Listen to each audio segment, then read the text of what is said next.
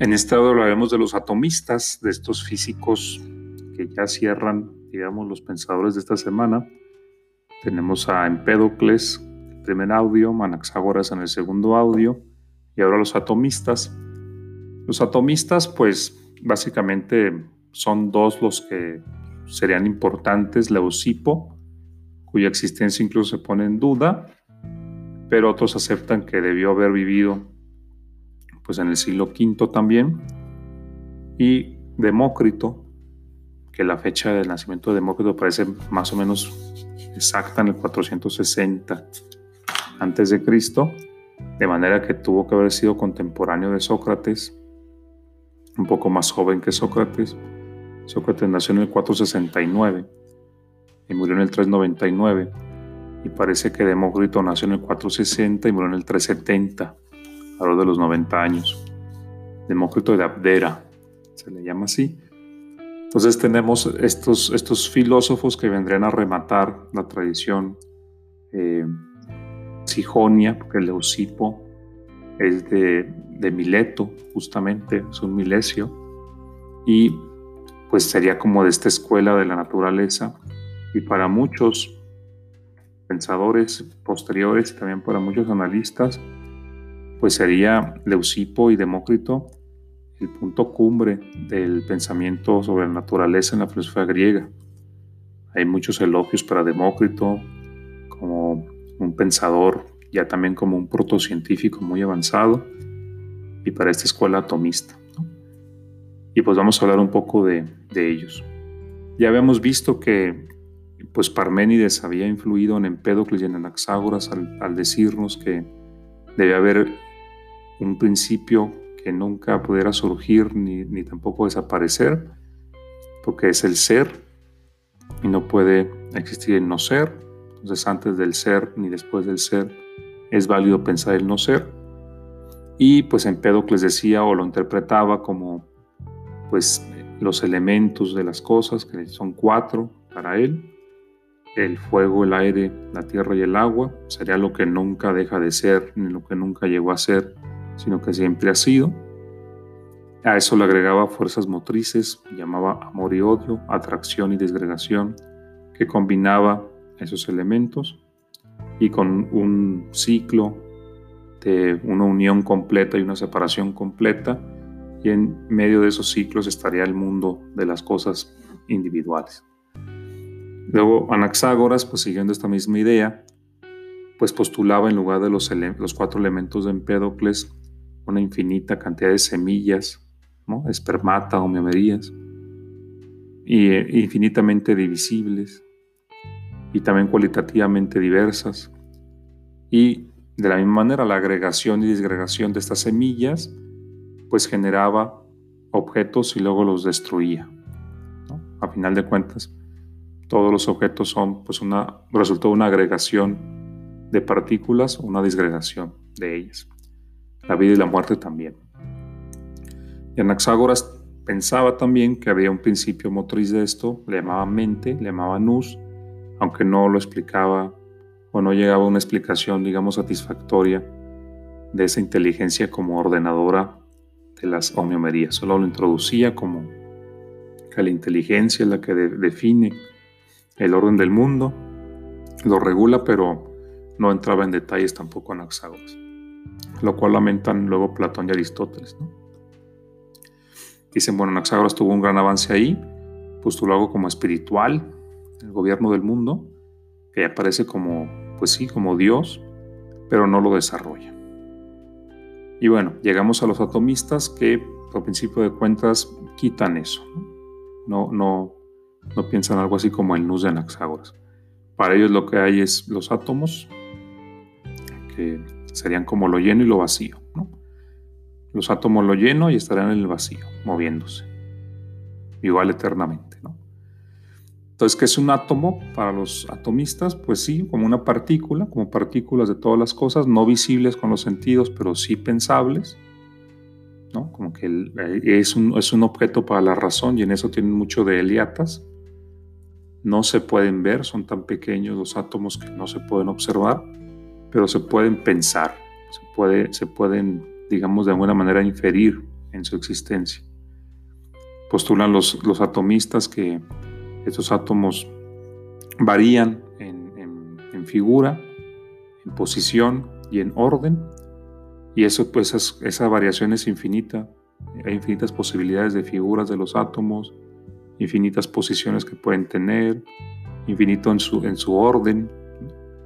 Entonces, pues las combinaciones igual son infinitas.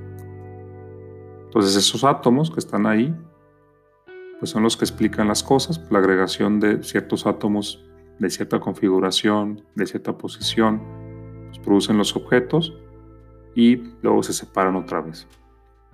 Y ahí están los átomos, ¿no? Que ¿Por qué se mueven? Pues no, no lo explican muy bien los atomistas, dicen simplemente pues hay como un movimiento. Al principio de todo, pues estaban los átomos como un movimiento caótico, se generó como un vórtice, dicen ellos. Entonces hubo una combinación primitiva de, los átomos, ¿no? Los primeros objetos surgirían ahí. Nos recuerda un poco a Anaximandro, de repente, con esto del apeirón. Curioso porque apeirón no es lo limitado, átomo es lo, lo, que no tiene cortes. Tomos en griego es corte o división. Átomo no tiene división, la partícula pequeña.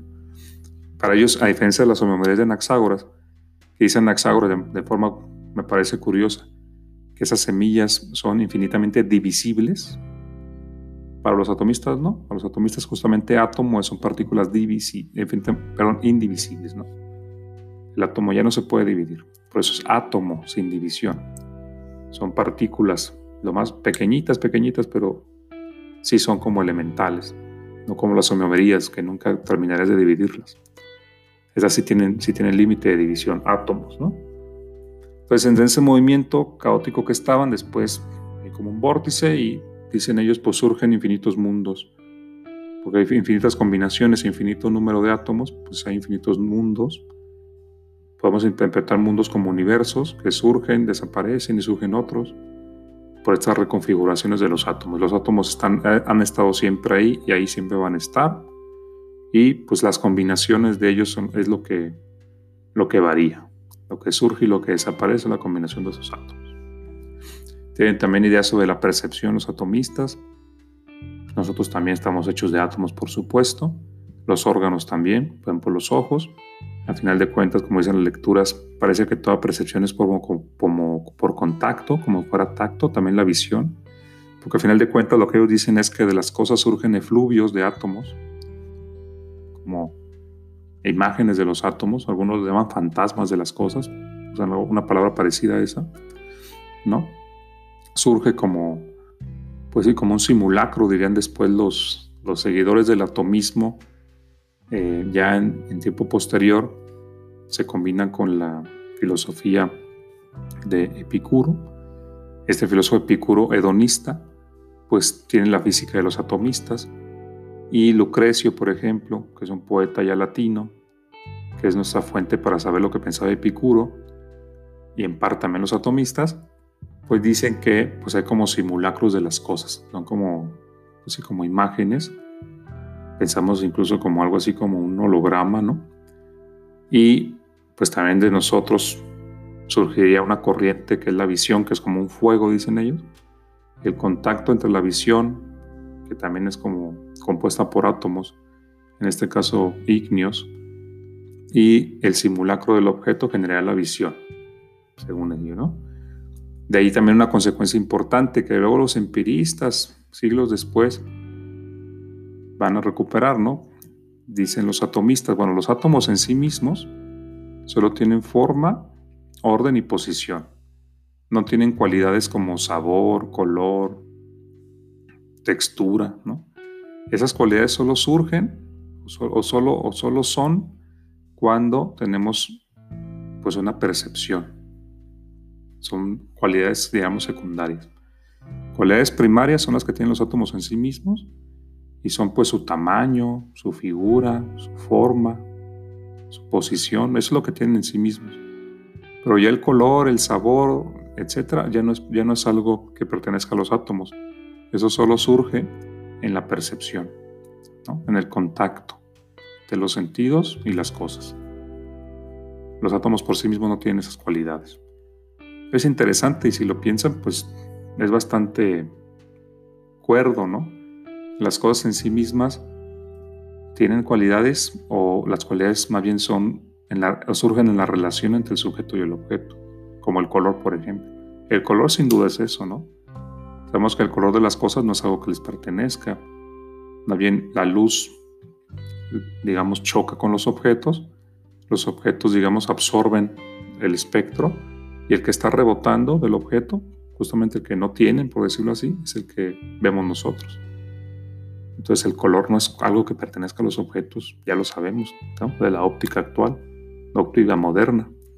Yo podría ver un objeto pues rojo, más bien el objeto está absorbiendo, por así, el espectro, no lo rebota, y el rojo es lo que está rebotando de él. Entonces es la luz chocando en el objeto y rebotando lo que yo veo. Pero no, no es que el objeto sea rojo en sí mismo. De hecho, el rojo solo surge cuando yo lo veo, por decirlo así. El rojo no es una propiedad objetiva, sino que es una percepción. Se requiere que yo vea el color, que el ojo capte ese color, pero una cualidad de los objetos mismos. Algo así están diciendo los, los atomistas con las cualidades primarias y secundarias. También Demócrito se le conoce por sus máximas morales, que llaman pues a, guiarse por los bienes del entendimiento, no los bienes del cuerpo, ¿no? Llama ya a la, vida feliz. Entonces, siendo un físico, un fisiólogo, ya tenemos aquí reflexiones morales, quizá influido por su época, porque ya Demócrito no es presocrático. Todos esos pensadores que hemos visto, desde Tales de Mileto hasta Anaxágoras, les podemos poner el adjetivo de presocráticos, porque todos vivieron, nacieron antes que Sócrates, o Demócrito era más joven que Sócrates. Entonces él ya no es presocrático, entonces ya le toca vivir una época donde la filosofía ha tomado este giro antropológico y lo vemos en sus máximas morales. Parece que tomadas de la sabiduría griega, pero pues se le conoce también por eso, por, por, su sabiduría moral que podríamos ya comentar en la videollamada. Entonces, cerraríamos con Demócrito y con los atomistas este capítulo de la filosofía griega, que es la etapa física o de la reflexión sobre la física o la naturaleza. Ellos postulan como principio los átomos, cosas indestructibles que tampoco tuvieron origen ni tendrán un final, como el ser de Parménides, y el mundo de lo cambiante, de lo mudable, que es innegable, pues lo salvan, digamos, diciendo que pues es resultado de la combinación de esos átomos que no se ven, no son perceptibles con los sentidos, pero los podemos pensar. Digamos que le dan lógica al mundo si pensamos que los objetos que vemos están formados por combinación de partículas simples, infinitas en número y diferentes solo, solo en su figura y posición, etc. Que, pues si se fijan, pues eso es muy parecido también a lo que pensamos ahora. Los objetos del mundo realmente que son, pues son como sí, agregados de partículas elementales, los átomos mismos, que sabemos que los átomos no son lo más pequeño, todos los átomos tienen partes. Pensábamos que los protones, los neutrones y los electrones, ya sabemos que también esas partículas que se consideraban ahora sí las elementales, también hay, hay otras que las forman, ¿no?